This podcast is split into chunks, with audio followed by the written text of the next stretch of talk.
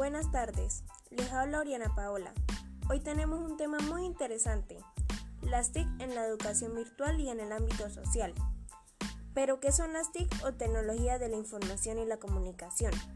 Son todas aquellas herramientas y programas que tratan, administran, transmiten y comparten la información mediante soportes tecnológicos. ¿Y cómo influyen en la educación virtual? Actualmente, como resulta evidente, las TIC tienen un protagonismo en nuestra sociedad, por lo que la educación debe ajustarse y dar respuestas a las necesidades del cambio de la sociedad.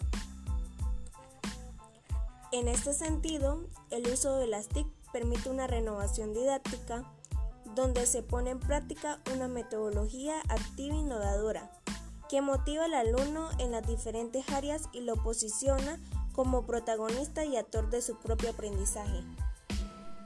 Ello trae algunos aspectos relevantes como favorece el aprendizaje cooperativo así como el autoaprendizaje, elimina las barreras espacios temporales entre el profesor y el alumno, el estudiante se encuentra más motivado utilizando las TICs, permitiendo una forma de aprender más atractiva, amena y divertida los contenidos de las asignaturas. Además, el alumno puede intercambiar, comunicar, interactuar opiniones.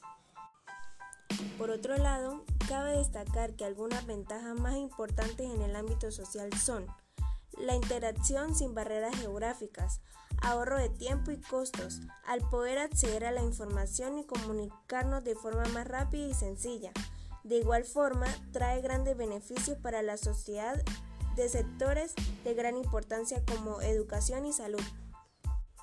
Sin embargo, en el lado opuesto, es decir, hacer un mal uso de las TIC puede tener serias desventajas, como sobreinformación, pérdida de identidad y privacidad, autoexclusión social y aislamiento. Para culminar, las TIC en la educación virtual aportan un carácter innovador y creativo, ya que dan acceso a nuevas formas de comunicación y están abiertas a todas las personas. Espero que haya sido valioso la información aportada. Me despido y nos vemos en otra oportunidad. Chao.